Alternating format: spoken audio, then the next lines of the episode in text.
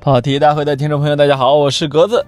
我是老潘。哎呀，潘叔叔，你这个叫什么？你球看的可爽啊，最近。哎呦，球看的是爽啊。呃，那天啊，老老潘非要拽着我说说那个读书，呃，偶有心得哦啊。我说这个中年人读书还能有心得的时候就不多，就不知道又是读了哪个哪个高管的这个赚钱术啊。那可不嘛啊，这个。是这个，而且每天晚上给大家直播聊一本书啊，这聊的呀，这个嘴都停不下来了啊。是，嗯，再加上这个跟格子呢，就我们凌空了得好几期，是吧？哎，后来我自己还单口了一期，再不见面就疯了。那是，我是我是感觉你能跟严强不见面，但不能跟我不见面。哎呦，跟严强见不了面啊！这一见面，我就是这三年的老严强见了一次面。哦，就是哎，是有你，啊，对，哈哈哈，一直光顾笑了啊，是就是。录不成。那期那期还是跑题，还不是老严强。哦哦，那就是跑题啊！对，那期是跑题啊，就是后来严强主动说，咱俩以后还都是连线吧，别别见了，干柴碰到烈火，谁也不容易啊，光吼烟儿啊，是吧？所以这个跟格子还是见面聊的聊的好。那那你说说，你最近都在养什么？哎呦，我最近最近在心在漂泊，哎呦，因为跟这个网友啊或者直播里边讲了很多的。你还记得咱有一期聊的，假如明天就旅就去旅行啊？对，那个就是我有一天晚上讲的题目，就畅想，我想去哪儿，想去哪儿。哎，你聊了很多去，呃，去旅行的这种什么之类的。哦，那。最近在读一个叫《盛世的侧影》，盛世的侧影，杜甫评传。啊，一一听这都是大唐的人的事儿啊。哎，对对对，盛世的侧影啊，那就是刚看了半截，看到了杜甫人到中年啊，就开始叫什么，呃，朝扣富儿门，暮岁肥马尘，吃人家的烟屁去了啊，就求不着官嘛。呵，前边的这些是壮游部分，我看的心驰神往。呵，尤其是去了你们，他去了你们什么潍坊、青州、济宁。记得很详细，打工啊，这是？那他不不不不不，他是二代啊，二代啊，二代啊。这个等一会儿我们可以聊，所以我说我必须得跟格子啊聊杜甫。哎，那你有点偏心啊？那我的苏东坡怎么办？我说聊聊聊，是是是，我们可以把诗人聊一排的，对吧？哎，但是从杜甫开始吧，毕竟他是一个诗圣，由盛转衰的 一个朝代的漂泊者，对吧？又是诗圣啊啊。这个我们经常因为又是我们往往得从名门正派开始嘛，对对，他是第一名门正派的，哎，是吧？是，呃，所以你你什么时候开始读杜甫的呢？呃，小学，哦，啊，都是课本上的。好雨知时节，当春乃发生。随风潜入夜，润物细无声。哎呦，这不这就这就跟在那种你半夜三点打醒了，说你能说出一首诗吗？啊，我就会说“床前明月光”，然后第二首啊，就是这首了 啊。但是这个哎，杜甫的诗特别有意思，就是我经常以为它是四句儿哦，但其实人家是八句儿，经常是是是。这个这个好像也是八句儿，哎，呃，不是，这是四句。呃，润物细无声，当中发生江船火独明。这是八句，哎呦，你看看，也其中后边有一个叫“江船火独明”，哎呦，是吧？你看有文化，哎呦呦呦呦，我我这呃不行，我那我我后边也记不住，是我们农村教材只有这四句啊。我我记得他的第一个，而且印象最深的，迄今为止也是你们山东的诗哦。哎，他去旅游的时候，哦，呃，这个齐鲁青未了，不是岱宗夫如何，齐鲁青未了，什么？呃，阴阳什么阴阳割分晓，什么绝字入飞鸟，什么一览众山小。哎呀，哎呀，你看你这，你只记后半句的方式特别像快手上的东北人。没有，我我不是冒犯东北人，我要重新说一句，我是觉得好玩那你给我铺垫一下嘛？哎，我现在真这么怕被人骂，哎，是吧？啊，是这个，那基本上咱们都是从小学开始，就因为呃，无论是在历史上，就诗歌史上认识杜甫。跟咱们的状态是一样的啊，就是杜甫一开始给人感觉是不显山不漏水的，呃，玩儿到处啊，对，而且他没有同时代的李白那种，我直接哗我就红了，是吧？我流量就顶流了。那人杜甫自己都说叫白也诗无敌。他就是他认为自己也也不是能跟他相提并论的这么一个选手，是就是单从这种这浪啊才华啊这个这个方面啊，不是说诗坛的地位方面是，但他但他的诗呢就是那种耐嚼。等他死了以后，什么时候开始了呢？就是他的孩子啊，就是找到元稹。哦，哎，要给说你给我爷爷这个能不能写个墓志铭啊？哎，这白元白嘛，白居易、元稹他们都是做这个乐府运动啊，都是写他讲朴实的。哎，是他第一个在墓碑上把杜甫拔得非常之高，说李白呀，跟他都没登堂入室，都没没都没法比哦，就就开始了掀起来了这个杨杜什么义理吧，哎，是吧？结果你会发现，这一千来年来，一会儿扬他，一会儿扬他，最后最后结论还是人家俩 C 罗梅西嘛。啊，呃，你有的人说他厉害，有人说他厉害而已嘛。哎，那在你看来，你觉得李白和杜甫谁厉害？你更喜欢哪个？我跟你说，作为知识分子，这答案只有一个啊，李白。呃，不，但是我就是反过来的，我就是喜欢李白啊。白知识分子基本都认为杜甫更更好。啊啊！因为，呃，确实，你要你要是你要是把这这个整个过程扒拉下来，你不考虑情感因素，理性的分析，是杜甫更好，这没这没啥可说的啊。嗯嗯。但是你我我我觉得我自己是个情感动物，就是在读诗这方面，我觉得没啥可说的，我就是喜欢李白。是啊，你看，所以本来啊，就是本来想聊的杜甫，聊到某一个阶段啊，在想再聊到他跟李白的相遇，是吧？这个，但你会发现，就是。这两个人就是你，只要提到另外一个人，另外一个人就必须得给你双星闪耀一下。对，就就闻一多不也说嘛，就是李白杜甫的相遇，就是两个星星啊，就天上走一块儿去了。哎，就是，你，是看星星的人的幸运。哎，你那你只能是来回掺着说。是你，而且你去对比他俩地位高低啊，这件事儿实际上是在把文化文学当一个呃当一次战斗。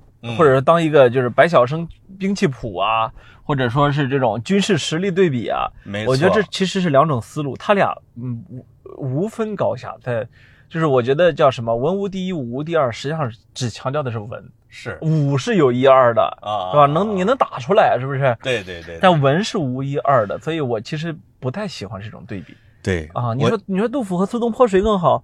呃，李白和苏东坡谁更好？哎呦，马尔克斯和苏东坡谁更好？我跟你说，我在网上看了大量的比谁跟谁厉害，谁跟谁，因为怎么拿出来呢？就是哪个诗人拿出他的低档的诗来 PK 啊？比如王之涣和柳宗元和什么？哎，他有他有独钓寒江雪，哎，他有远上寒山石径斜啊之类的啊，哎，就是哎，最后结论谁谁谁完胜？我觉得这个。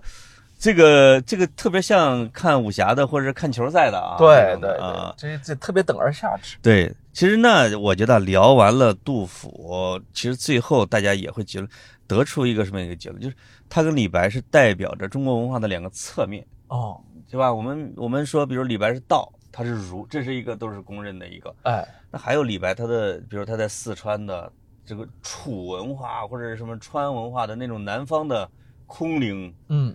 和因为杜甫他一直是在中原活动的，他其实是儒家的嘛。嗯，我那个那个《盛世的侧影》里边，你讲他的出身，讲的还挺有意思。就是说，他的爷爷当然是一个大诗人，但特别狂啊，就是狂到被人陷害要干下去那种。哦，但是杜甫家出过李，经常出李白那样的血性人物。哦，他的先祖里边有一个是，就是唐朝不是有那种，是南北朝啊，唐朝啊，有一种血亲复仇。哎呦。他有一个，比如老爷爷和曾老爷爷辈儿的一个人，就是为了自己的家人，也是为了什么洗洗冤屈嘛。哦，哎，就是说我我被人陷害了，是被那个人陷害的，但是这个朝廷说这个事情没什么证据，哎，他就直接就过去把那人杀了，投案。哦啊，杜甫家，杜甫的最近的那个呢，是他的一个二叔，好像哦，是。是因为有人冤枉了他这个爷爷嘛，杜审言。嗯，他二叔直接就跑去宴会上拿刀就把那个人割喉了，投案了，说我杀了他。哎呦，结果杜甫的爷爷被放出来了。哦，因为你就经常会有就像民国的施剑翘啊，为为我为他爹要复仇的那种，说哟这家有忠孝儿郎啊，朝廷一般会鼓励你孝。对对，孝意味着你忠。对啊，所以杜甫的家传。其实有他血性的这个在里边。你看他自己，你也别光看到他这个，他怎么说呢？让大家觉得不像李白那么仗剑行天下的一面。那其实他最后是一个非常刚烈的诗人啊，刚烈是吧？他他最后面对国破山河在的时候，是吧？是。那他做的做的决定，你也能够感觉到，我也是宁折不弯，是吧？这个这个天下比我重要。而且他少年时候的狂劲儿啊，因为他后来可能就跟李白的经历不太一样了，因为李白死的早一点。这个是一个幸运哦。那基本上李白、杜甫死的时候是最整个朝代最惨的那个时候。对对对，他李杜甫少年时候那个狂啊，就是就是读书破万卷。下笔如有神，说自己的，那不是说别人的。哎，对，他有很多的诗是夸自己有多厉害的。是是是啊，这个跟李白夸自己的篇数啊也差不太多。对对对，因为这种天才诗人内心的自负，其实都是我们所不能比的啊。他看看自己，发现内心实在是欢喜，就是啊。在这一点上，我觉得格子你已经达到了形似。呃，我不，我最多算神似。形形形上我还没写那么多，没写那么多啊。呃，因因为杜甫呢，他小时候是他妈妈早去世哦，他爸爸呢迅速的娶了个续弦儿。哎呦，他爹呢，因为因为那个续弦就生了四个孩子，就是一直在生啊。哦，他爹就类似于就把杜甫啊就给送给，因为他后妈不太喜欢他。送给了他洛阳的他姑姑，啊，这这一这个这杜甫他他他爸的亲妹妹嘛。哦，说杜甫从小是他姑姑养大的，特别好啊，就是，所以他的其实童年啊，当然也没缺少爱啊，但是对自己的亲妈没有任何的印象，对亲爸没有任何的一笔诗是写他爹的，哦，能看出来内心的那种啊，是有不满意的。对对对。他爹因为亏了他点儿，所以呢，所以杜甫说二十多岁，十八岁一下干到二十二岁，出游四年，哦，所有的旅费一点不用愁，全是他爹给的，哦，因为他爹在你们山东当官，就你对不起我，我就造你的钱，有一种青春期的那个劲儿，哎，浪嘛，我就不根本就不急着科考，是是，我就一直从北到南来回游，哎，一直后来突然间啊，他爹去世了，哎呦。忽然发现，对他发现，对对他的人生有个很大的一个拐点了，没钱了，就是就是提款机没了，嗯，才开始了。你你你你，比如送完他姑姑，送完爸爸，有一堆弟弟，他把他的家的功名让给了他弟弟，他就去科考求官。因为你在唐朝的科考啊，可不一样，你得先拜嘛，是让人推荐，对对对，经常唐朝的那些诗人都会有这种像。什么王昌龄啊、陈子昂啊，他不得都是要搞噱头，对对，炒作。对，杜甫就天天的就跟着那什么这个猫儿狗儿啊，哎，是是是，那个诗人叫什么来着？就是那个写了，我一下子想不起来了。我记得我也还以前还写过这个人，嗯，就是他写了一堆的诗去推荐自己，结果没有人推荐，结果他开始写猫和狗，然后结果发现，结果发现就跟今天这萌宠博主似的啊。一写这个之后，哎，长安城里面开始争相传阅他的诗集，说着他就在那感慨说，这么写写了这么多年，竟不如些猫儿狗儿啊。一个是这个例子，还有一个是陈子昂，是初唐的大诗人嘛。对，这个他是去赶考去找人的，是没人推荐他，他家很有钱，哎，但是没有就是没门子嘛，是吧？就是你诗也不太出名。对，这哥们儿呢就放出消息。也是在长安，说我买了一个西式古琴。哎呦啊，这个某一天我将在我的旅店，哎，要给大家来公开演奏。没错，来了好多人。哎，人到齐了以后，陈子昂就把那琴弄出来，咣砸碎了。啊，哎，这跟谢天笑他们砸琴差不多啊。哎，说世人这么没眼珠子吗？有这么好的诗人在这，都来看这个琴，来看看我的诗稿啊！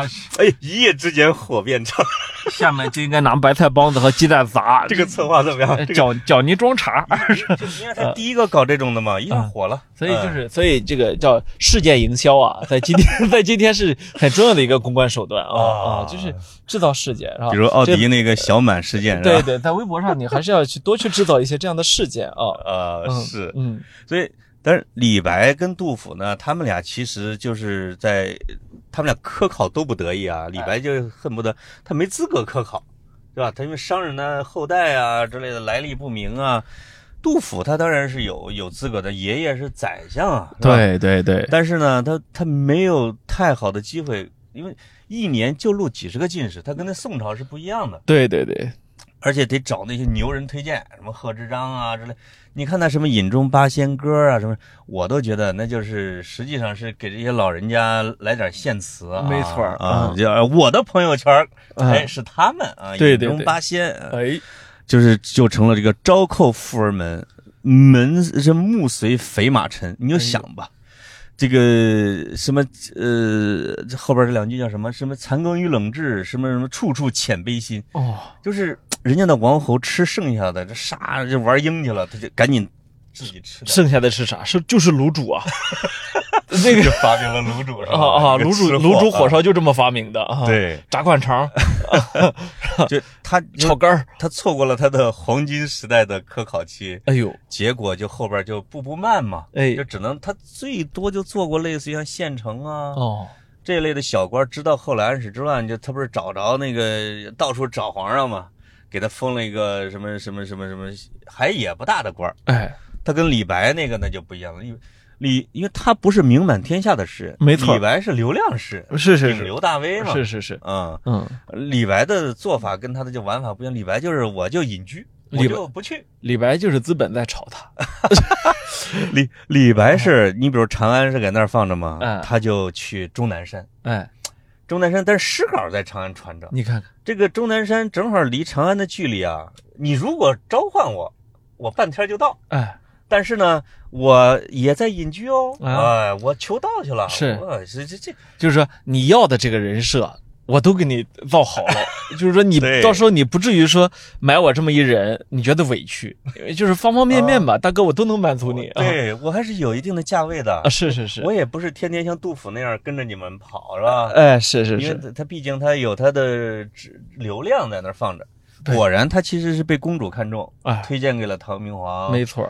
呃，待了两年是吧？奉诏翰林，这个这在所有的读书人里边，你包括参加科考的里边，那是绝无仅有。那了了不得了不得啊！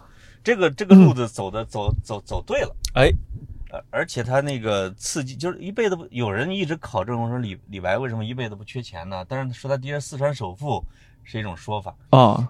那还有一个到处官员给赞助，是是是啊，所以背后有资本嘛，有有资本背后站着资本啊，娶的也都是宰相家女儿啊，是是是的啊。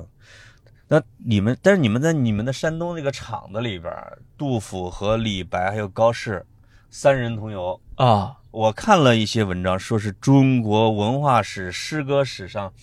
就是最灿烂的相遇啊，什么之类的，就像咱俩这样的啊，呃呃，河南山东一相逢，嗯，便胜却人间无数嘛，嗯，咱俩刚才没发生啥，你你非得，你不是一直在啪啪蚊子吗？啊，是是啊，嗯，这个你你没有在你们山东 看到过他们留下的东西吗？我有一次去你们济宁啊。就李白，山东呃和杜甫都去过那儿。对，说两个人什么什么日仄同游，夜仄同眠，什么之类的啊。是是是，啊，就成了一个。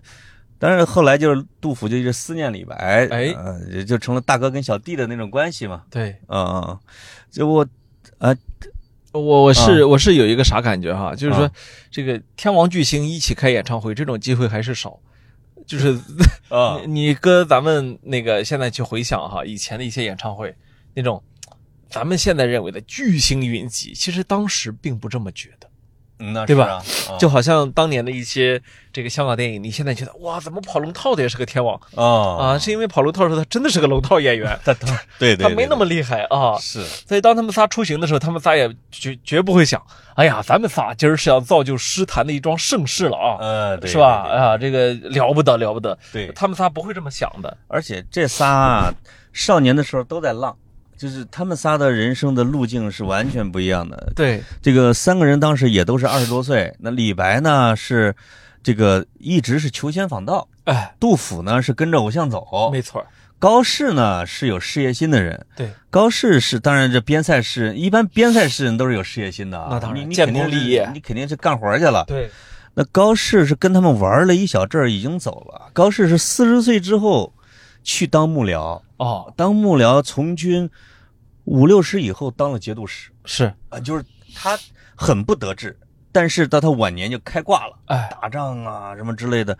李白呢，被被人这个说谋反的时候，进大牢的时候还写信给高适，哎，说大哥兄弟兄弟，当年咱可一块睡过，是。你救救我。哦。啊，哥落难了。结果高适不回信，不理他，因为那个时候呢，你要因为李白投错了阵营，投到叛乱阵营去了嘛。是是是，要不是他是巨星，说不定他就死了。我理我理你，我理我也死了啊！对，高适人家已经是节度使了，对对，诗人里边最大的官，有史以来啊。所以这人到中年之后，年少时的朋友啊。怎么对待是个学问，是个学问嗯，最重要的学问就是别理他们。对，所以高适呢就不理李白，因为他觉得李白就没正事儿吧，咱们觉得，或者说你是个灾星。哎，那么他呢，因为杜甫是寄寄宿在四川，哎，正好高适在那边当节度使，哎，有两个人，有两个节度使一直都照顾着他，就经常给他送吃的、送钱。对，呃，反倒是高适跟杜甫的关系会更好。哎。你是一个弱者，是，而且你是一个，也已经算是一个很牛的诗人嘛。而且你这个人吧，嗯，事儿不多，你不像你不像李白，真是，他浑身上下全是事儿。对对对，你教李白，这李白能量太能折腾啊啊，所以所以高杜甫在他的最后的时候，还能又突然翻出了高适写给他的信啊，说你还好吧？你是那我给你送了什么东西就。还流流眼泪，说是兄弟对我还是不错。我是我让我让我让秘书交代办公室是吧？说给你发点东什么东西啊？过节费啊？对，所以我看高适的故事，我觉得心里边就真的很想笑，因为马上就想到了你说的这些。就这个人啊，早年是他妈一块儿天天搓啤酒的哦，突然间就是他当了领导秘书，再后来他就当了领导了啊，他就越来越开挂了啊，就是哟。不聚了啊！不聚了，有事儿。所以，所以老潘，你现在来了，你现在是不是越来越少理你原来的朋友？哎呦，同学少年多不见，哎，五陵年少自轻肥。哎，这这杜甫写的呀！你看看，杜甫很多诗讲的都是这种人心冷暖的。哎，因为他一二十岁又是不缺钱，爷爷又是宰相的名声啊，没错，这种的啊，就是是有很多朋友圈的。对对，他后来混的越不好。朋友就越没了，哎，这个是一个定律，没错。当你当你混的不好的时候，你的你的朋友就少了；是是是，混的好的时候，你朋友就多了。这是这不是事理，这是人之常理，是 吧？哎哎，对，你你你就说同学少年多不见，这名这咱不是弄了一一期题目吗？是，那杜甫老人家的这种感慨，我都在里边。那高适对杜甫，那就是这样的。哎，我悄悄的对我小时候的同学啊，哎，我该帮一个是一个，是是是，是吧？啊，哎，尽量还别别跟别人说啊，别说出去。呃，就我其实跟你扯在一起也也嫌丢人，不，或者说跟杜杜甫写也是，其实我对官场是厌倦。哎哎，我为什么不帮李白呀？哎，嗯，他不行啊，是吧？啊，是吧？我为什么帮你不帮他？是你你明白这个理儿吧，小杜？那咱我当年是真把你当兄弟看。他那时候我就觉得哪儿不行，对对，你 是不是？是啊，就就是特这三个人的朋友，就是我们说三巨星的相遇，当然天雷地火的。到后来三个人的不同的境遇，当然，所以你所以你看我为啥说他们仨没有一种巨星相遇的自觉了？嗯，就是因为他们又活了几十年之后。他们还这么处，还是还还处的跟正常人似的啊！所以就是他们当到死都不知道自己当年的相遇是多多么的轰动。如果他们提前知道了自己在文学史上的位置，那怎么着也摆摆姿态。哎呦，是吧？就是就不会当时少年那么狂妄，而老年那么谄媚了。因为是，因为你看李白甚至杜甫有时候求那些官的时候啊，哎呀，我的个天！就夸对方夸的都不行了，就是有些话不能发在朋友圈，但他们一开始不知道自己以后那么厉害。对，哎，他经常要去李白，到后来就是见人就求官。你看，就是我这一辈子啊，我那么大的才华没有施展出来，嗯，因为皇上用了我两年也没用好，你给我个知府啊，你给我个什么干干，我给我个节度使啊就行了，其他的不要。是，就是。政治上的，我们经常说李白是政治上的，简直是低能儿。呃，对对对，诗歌上的天才是是，这种人会同时存在一个人的身上，这个是没问题。你跟他活在同一个时代，你会不想跟他处？这这这是一个很大的问题。你可以跟他吃顿饭啊，你求他个字儿是吧？送点盘缠。你待三天你都不行，因为他一直在吹自己，是啊，这你就受不了了。是是是，嗯，但是呢，也会真的有迷弟啊，有有，也会真的有迷妹，所以就是这个很也很正常啊。呃，李白的迷弟往往在当朝，就是在同时就会很多，是是是，是吧？就就就很，你像是贺知章啊，谁说这是谪仙人啊？哎呀，这是你这可厉害了，就是你你比如说官到宰相的人说这天上掉下来的星星，对对对，哦。那那可能李白也就二十来岁吧，是他那个赞誉那太厉害，他个人魅力很大，对啊，这个这个没有啥可说的，因为他不光是诗歌写的那个才华横溢、天天才四溢啊，他身材也很好，是吧？这个还好舞剑，对，啊，身上都配着把剑，是吧？然后呢，这个又好又好那个好酒，好酒，然后又好道教道学是吧？所以他那个很仙的那个范儿啊，所以方方面面吧。就是李李白这种人，咱们在饭局上是可以碰到的啊。哎，你你你你还记得？跟我觉得可以一个很不太强关联的比喻，你比如说卢中强啊，场面啊，就是就是卢卢中强在人越多的时候气质越好，兄弟。啊，这个你喝了啊，这个啊，哎，而且你的事包在我身上，而且他真的很仗义哦。就是咱们仨第一次录节目的时候，你会觉得他他第一面就给你春天一样的感觉。啊，哎，就感觉我操，咱们一家和处了好几十年了，虽然第一次见，哎，这个是我特别喜欢他的地方。李白就是不管是熟人陌生人，他一进入这个酒局，哎，他就点亮了整个的酒局。啊，还经常说。这个什么丹徒什么不是不是不是不是陈夫子陈夫子丹丘生将进酒杯莫停，就是赶紧喝，不许停，别逼逼，哎，这个不喝就是不给我为君歌一曲，请君为我侧耳听，我给你唱个歌，你喝不喝？嗯，我就是如果一这样的一个人在这个酒局上出现的时候，你就会觉得蓬荜生辉，但每个人都被点亮，是，就像格子。经常说一句话，说这个饭局如果我不能让每个人逗得开怀大笑，那就是我的严重失职。啊。所以我现在 就是，你知道，你知道，所以我现在就就是这样，我不参加饭局，是吧？我一个都不参加，对大家的健康不好。我我都不是为了这个什么呃其他的原因，我就是不参加，我自闭了啊啊是嗯，而且李白在饭局上是可以写出最好的诗。哎，我们经常会看到，比如说风吹柳花满店香。胡姬压酒换客肠，哎，是吧？这个，这是哇，胡姬，然后就是肯定是打完猎，然后回来之后，这是外国姑娘当服务员的酒店嘛？哎，哎，这来来来来来招呼人，长安都这样，直接就喝着喝着酒给你了这个字儿，哎，我提到你这个酒店上了。对对对，杜甫一般干不了这种事啊，他这个律啊。太严格，你看看。他，他这诗说：“我送你一个字儿啊，你等我一个月，我回去，我回去把这个都给整整明白还给你啊。”是是，呃，李李白不讲律，有时候五花马，千金裘，呼儿枪珠换美酒，哎，与尔同销万古愁，多好啊！那这个杜甫这一写，这这律没写完呢，酒局散了，哎，你这玩意儿你助不了兴，是吧？是是是。所以他只能写那种什么，我见了我小时候的伙伴，什么赠魏八处士，是吧？是什么明日隔山月，世事两茫茫啊，就是哒哒一拍一拍一拍，就那就是什么，我就慢慢的，我晚上我不睡觉，我写给你一幅字儿，明天我走了啊，就这种的。反正越写越苦吧，特别，但是他的后劲儿就是很大，足后劲儿足。那他他越到落魄的时候劲儿越大，是，所以。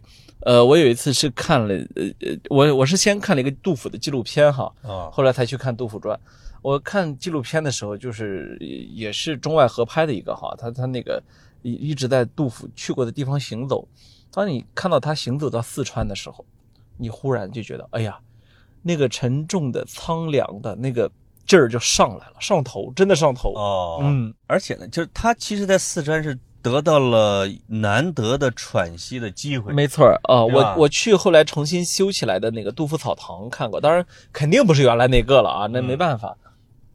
你想到在这个地方啊，他会写“茅屋为秋风所破歌”，是吧？对，你就会想到有这么一个人，他当他这个当他这个破草破房子被那风吹的不行不行的时候，他心里想的是安得广厦千万间，大庇天下寒士俱欢颜。对，哎呦，这什就是他自己完成了人生的升华啊，这个太厉害了。是他。杜甫草堂我去了一回啊，就是那个地方呢，现在已经考证出来了，就是他当年盖房子的地方。哎，他既写了你说的这个啊，就是就是壁炉啊，茅草被小孩抱走了，也写了什么呢？黄四娘家花满蹊，对对对，万枝压枝低。对，那他的邻居是还有窗含西岭千秋雪，门泊东吴万里船。哎。从那个杜甫草堂真的往那个成都的往西看，能看到那些雪山的顶。对对对，比如说什么四姑娘山还是什么之类的，我忘了叫什么山名了，可能叫四姑娘山。哎，就是他既当然你你的那个是他的思想意识的高度，因为他经历了安史之乱，经路过新安吏、石壕吏、三吏三别，对对，发生了极大的意识的改变嘛。没错。就是从自己的天天跑自己的前程，一下就进入到了国家命运这一块去了。对对对，那同时四川又又给了他一个写诗的一个好的，我觉得好的环境，就是有人供养了。哎哎，就是你至少当官的那个地方还安静一点嘛，因为安史之乱没打到四川，唐明皇要不跑那儿去了吗？对对对，大家都往那儿跑。他我觉得在安史之乱的途中，在四川，而且在死之前，是他。写写诗歌的高峰，后人就整理啊，说他百分之九十的诗是四十岁以后的哦，因为他大概有百分之六七十是没留下来的，呃，四千多首，嗯，留下了一千来首吧，是是是啊，他自己也也也弄丢了啊，对，一直在流亡，嗯，是一个是弄丢了，再一个呢，别人没有传抄，就不像李白那种，就有人就经常一首诗出来，别人要开始哇出来一个首诗。有人给存了，对对对，呃，那杜甫再还有一个可能就对自己太严格了，是。我四十岁之前写的诗不行啊，我烧了，有我就慢慢的打磨。有有些作家是对自己发表出来的只言片语都极端谨慎，对，因为他意识到会影响历史地位，是。啊，但其实，呃，对于历史来说呢，他最好全留下来。就是你，就是你留下来那些你觉得不够好的，不影响你的历史地位，嗯，反而会让你的历史形象更丰满。没错，从这我突然想到一个什么呢？就是有人经常说这个文人的相遇啊，这个杜甫跟李白的相遇，显然我感觉对杜甫的帮助要更大一些啊，对吧？就是他前面有一个文坛偶像大哥，跟了我几十天，然后我就看他怎么写文，他怎么受欢迎的，哎。他不得有点梦想啊？那是吧？李白不是很在乎他。两人别之后，你看李白写了两首他，他写了十几首李白嘛。哎哎，就让我想到了一个另外一个掌故，就是马尔克斯跟海明威。哦，我记得也是进课本的啊。就是说，马尔克斯就写《百年孤独》之前，就是一个当记者的时候，他说我在巴黎啊，在一条大街上，我突然看见一群人出来，是巴黎的那个大学生拥着海明威跟他的夫人。对。海明威戴着一个帽，这，然后他说：“我看到他之后，我突然类似于我中了一个电，我隔着大街喊，master 大师，哎，他说我就像在丛林里边在呼唤救援一样的，对。我喊大师。他说海明威就当然知道大师喊的是谁。啊，就是在在那那么多人里边，海明威一个人回了头啊，再见我的兄弟，嗯。”海明威就说了一句：“再见，我的兄弟。”啊，马尔克斯说：“我一生中都记得我喊了他一个大师，他说了个再见，我的兄弟。”啊，哦，就是他就觉得这个事儿啊，啊，我我我我我有两个例子要回应你。哎哎哎，第一个呢是陈胜吴广起义之前啊，嗯，远远的看到秦始皇的那个那个那个，呃呃，是你呃你说啊，车銮经过啊啊，哦，来了一句啥？嗯。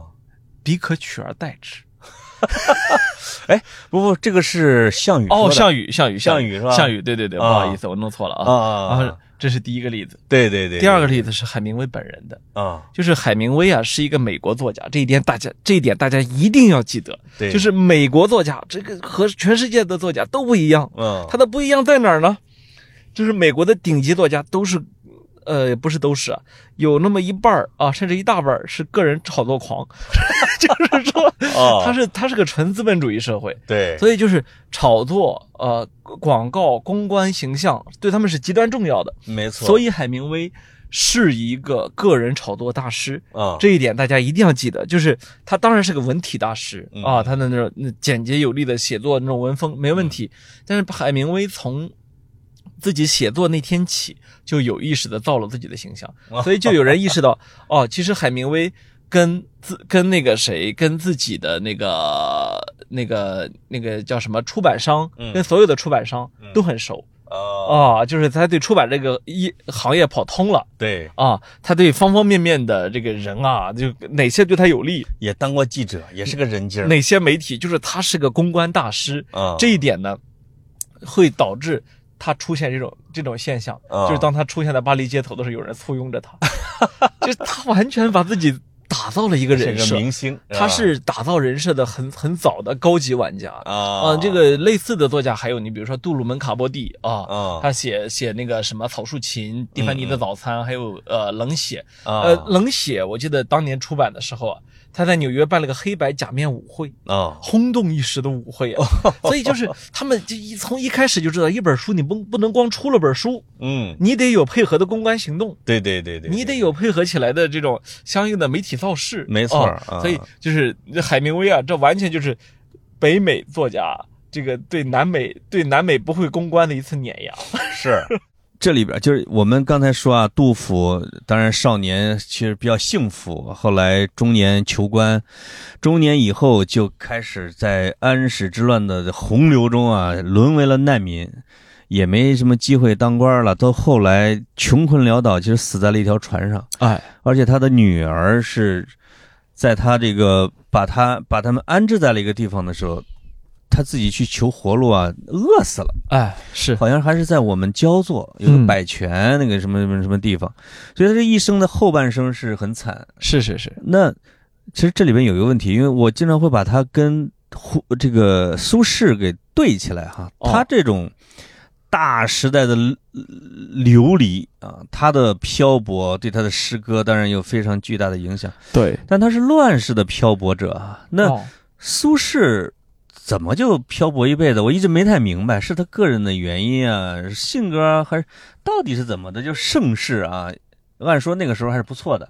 呃，苏也飘一辈子。苏轼应该说跟个人性格关系很大，但是呢，你也不能说那就是个简单的盛世，因为他们呃很简单一点，就是他面临的是一个前后分裂的时代。嗯啊，两党党争是吧？啊，前面这个党赢了，后边那个党赢了，是吧？在后边那边又打回来，可能对老百姓来说感感觉不太得出来，但是对于这些官员集团来说，是你总你总得选个边站啊。那所以你只要站，你只要站一边，那你总会是吧？所以你看那个时代，不光苏轼本人可能下场不是很好啊，其实有也也有很多人的下场不好。啊，你包括变法派王安石，那那到老了下场能好到哪儿去啊？是吧？哎，就是王安石骑小破毛驴儿啊。王安石至少是顺利退休哈啊，是回到了这个是南京吧？这晚年骑个驴儿算养老了，是啊那。苏轼也不知道得罪谁了，为什么都到你比如六十多岁还往海南贬？苏轼得罪的人多，他连太多了，他连自己那边都都得罪了。就是 呃，他支持的政见那一边呢，他也会觉得我也有跟你们想的不一样的地方啊，所以他他老这样，就是呃，就是他自己他自己就就就曾经有一次呢是。写写写给他儿子的一首诗啊，也说的很清楚，是吧？说这个说这这个大大概意思啊，这养儿子都想养个聪明的，是吧？我其实想养个笨的。什么人家养儿愿聪明，我被聪明误一生。对呀，我想养个笨的。对，唯愿我儿愚且鲁。啊，无灾无难到公卿，没错啊。呃，但是呢，实际上呢，这诗呢，说到底还在写自己 啊，就是说，呃，你你你就发现这个就是我他妈真聪明，就是我太聪明了。这个这个大诗人、大词人的心中啊，他自己的形象有点大。啊，就是虽然他心中爱天下，爱这世界，也有一往情深，但是是从他自己出发的啊。他对自己的诗歌的水平或者说文化地位，好像是有一种自觉性。他有强烈的自觉，因为他跟呃，他他这儿跟李白、杜甫都不一样。嗯，他呢才华呢，那肯定不低于李白，对吧？那一点一点不低于，也是从四川出来的啊。对。呃，另外呢，就是他得到的认可呢，也一点都不比李白少。嗯啊，他到哪儿大家都知道，牛对牛啊，他而且他跟李白还有一个很大的一个区别，就是他有自己的门派啊啊，苏门四学士是吧？西园雅集是吧？对对对，对这都是叫以苏东坡为首的北宋文人集团呢。感觉唐朝还不太重视这一点啊，就是你是我的学生这件事情。呃，也重视，但是呢，你你像、嗯你像那个谁那个呃，但是呢，像苏东坡，他是真的是文坛领袖，就是李白李白呢，他嗯跟苏东坡不一样啊，嗯苏东坡是是教出一堆学生来啊，也有一堆人投靠他，对吧？呃呃，对包甚至呢自己的爹、自己的弟弟，嗯全是大文人你所以你你看这个是说，我想起嗯来了，就是唐朝的科举其实没那么完善。啊，唐朝的科举，你比如一年收二三十个进士，也就那样了。是就是宋朝的一次几百，一次几百，而且主考官是谁规定都很好，而且那种文化是我是你的主考官，你就是我的学生，没错，天生的。啊已经啊形成了这种人。哇，这其实也影响了他的政治党派。那太影响了，欧阳啊欧阳修就是他的主考官啊。没错，没错。所以呃，你要说苏轼呢，我们改天可以单独来一期啊。对但是呢，呃，他们是截然不同的。你可以说苏轼从差不多自己呃也不用太多了，到我这岁数吧，嗯，诶，嗯，那就是已经是是一代宗师了，我我 可以这么说啊。是你像李白、杜甫、苏轼，你比如他的这个诗歌的水平和他的进步啊，我经常会把他们比喻成武侠小说里边的人。你比如像李白，这个呃，我觉得像像乔峰啊。因为他从他出道开始，一直到他死，就是你就会觉得一出生这诗歌就是那么漂亮，啊。哎，到老的诗歌还是那样，哦。你你没有特别明显的年代差啊那种的。哦。但是你看杜甫的诗，他少年的时候就有点稍微有点浅呐、或者甚至有点轻浮，越老越叫什么比例沉雄，或者说充满了苦难，然后格律又那么严，他就有点像郭靖这种，或者像内家子。一开始我进步不那么快啊，对对对，等我到老了越老，我这个内力跟老老跟老郎中似的，就直接就出来了。哎而苏东坡感觉是什么都会，哎，是吧？呃，他也不光是诗词会，嗯他作画、呃写这个书法，然后他甚至是做饭。啊，就是，呃，苏东坡跟大家都有一点不一样，就在于他但凡他碰过的领域，啊，他稍微琢磨过的领域，他就是历史级别的存在。就是说，他从来从来就没有在任何一个领域输过。啊。你可以说，比如说，有的朋友跟我说，说我不是很喜欢苏东坡的书法，嗯，我说啊，这个东西啊是一种，嗯，就是美学上的东西，永远是主观的，是吧？你也可以说我不喜欢蒙娜丽莎的微笑，是吧？啊我不喜欢达芬那个那个毕加索的画，这些你都可以，对，但你不影不影你的喜好与否不影响它的历史地位。呃是是吧是这个嗯苏黄米蔡四大家怎么定下来的啊？这个寒食帖为什么是天下第二行书？嗯这东西不是你说了算的，对是吧？它是它是有公认的啊，它是有很多的标准来去达成的这一点。刚才我说的苏东坡的名，我就通过你的描述啊或者什么，你会觉得苏东坡跟杜甫还不一样的是，他的漂泊者的或者这种资历，他的经有点自找的。呃，是呃，你要你让我说完哈，就是啊你会感觉到什么呢？他的天才要比杜甫要外露的多得多得多，呃是对吧？是是是，就是同龄人或者同时代的人对于那个天才的人，我总我我是觉得不是一种说我自觉的去爱护，甚至我可能有一种我不自觉的我想去伤害他、呃那种的冲动。对，就是苏东坡他跟呃呃杜甫还有一个很大的一个差异啊。嗯，就我认为，在作这个领域，苏东坡也是历史级别的，是是是是大哥是个真作精啊，这个是吧？啊，对，嗯这这是百分之百的啊，他能够，他能够在自己经受了文字狱之后，还给自己继续挖坑啊，这对对啊，这不是一般人。当然，当然了，我还要再说一点，他跟杜甫一个很大的区别，嗯，就是苏东坡在生存能力上也是历史级别的生存能力强还是不强，真的强。啊？你他们他能够他能够在黄州被贬谪，自己真的没没没没饭吃的时候怎么办呢？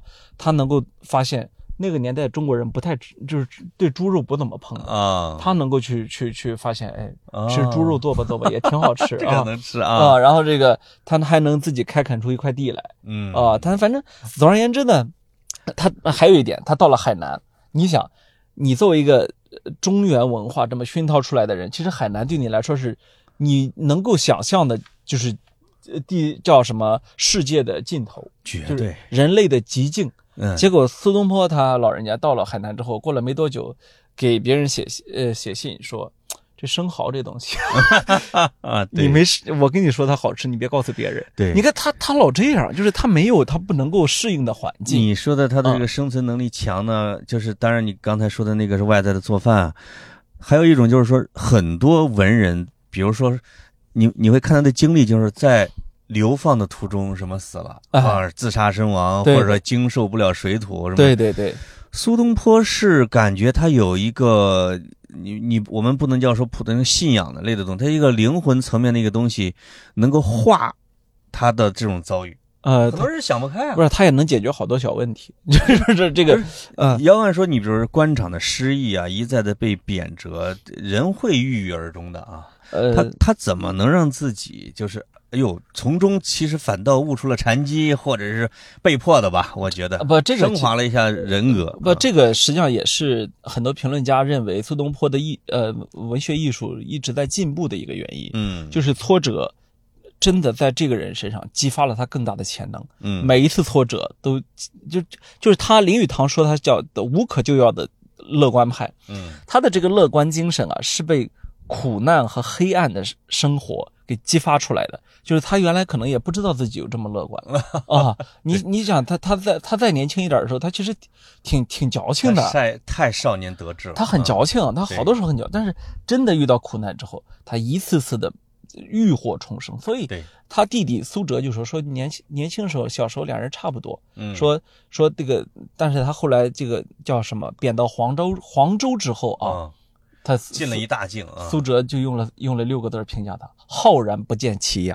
哎呦呦呦！我再也看不到他的学术的边界在哪儿了，他的学问边界在哪儿了啊！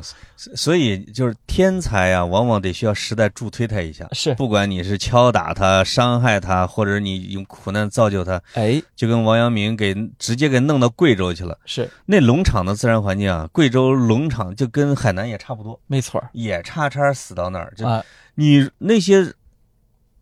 没把你给弄死的环境，哎，最后真的有可能就会成就你。叫做那些杀不死我的，让我更强壮。对，这句话是是一句现代的话，但是对这几位大哥适应 啊，真适应啊。苏东坡呢，在我心目中，他就是类似啊，一个一个非常有天才的人，然后再一步一步的晋级啊。你给我一层苦难，我修炼，我我化化成内力，这个有可能至少从内在上我们可以学习的。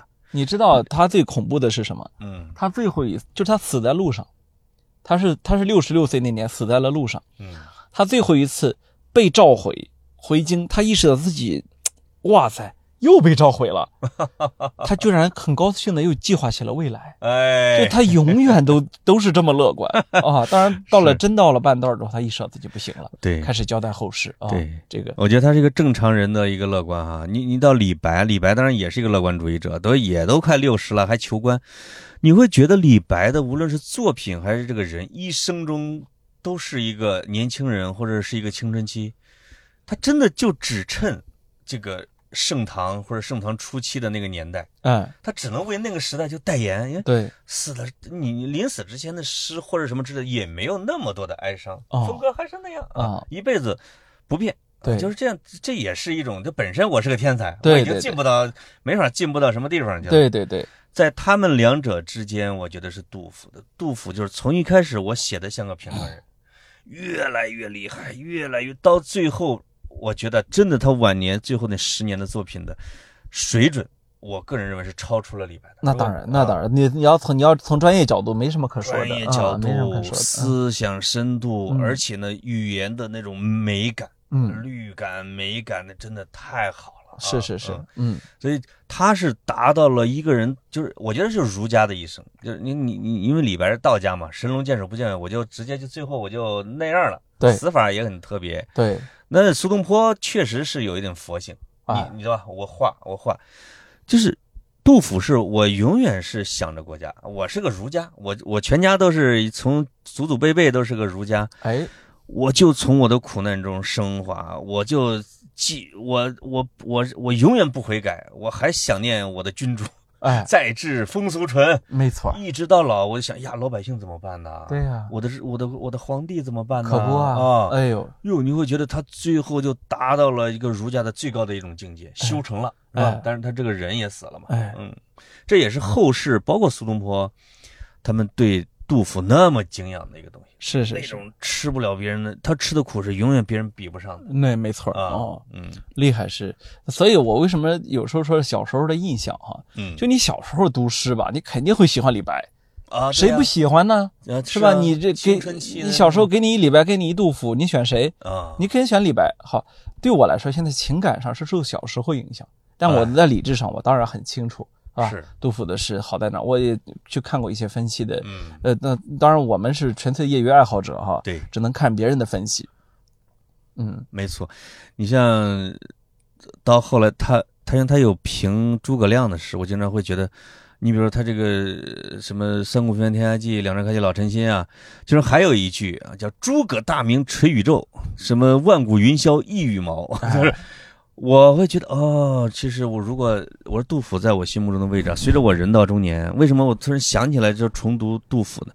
因为李白，我这一生任何一个阶段我都可以读啊。我像你一样，年轻的时候确实也很喜欢，但是经历了时代，有时候经历了离乱，或者你会觉得你的内心有点漂泊，或者你感时伤怀的时候，读杜甫的时候就特别容易共鸣。哦，当你畅快的时候，你读李白的时候，你就觉得很共鸣，是吧？那你你你真的说，我内心真的很很有很有很忧郁的时候，我也不适合读李白。哎，所以这个是到底是选择李白的路子和杜甫的路子和苏东坡的路子，真的是跟个人的禀赋、你的际遇，这都是。不太一样的，哎，这这都是高山啊，这也就是看看啊。是对我来说，从从地面上看，他们都挺高的，就是 不知道不知道哪座更高啊。这个我自己觉得，我自认为啊，我做到了形似李白。就是刨去作品之外，跟李白都挺像的。哎呦，啊，呃，除了啥也不会写。你也娶了宰相的女儿，嗯，我除了宰羊刨去刨去作品，你也修了个道。局长的女儿算吗？也是我们地方豪门呐。哎呦，好，失敬失敬，嫂子。好，这一期就到这儿吧。好，好，拜拜。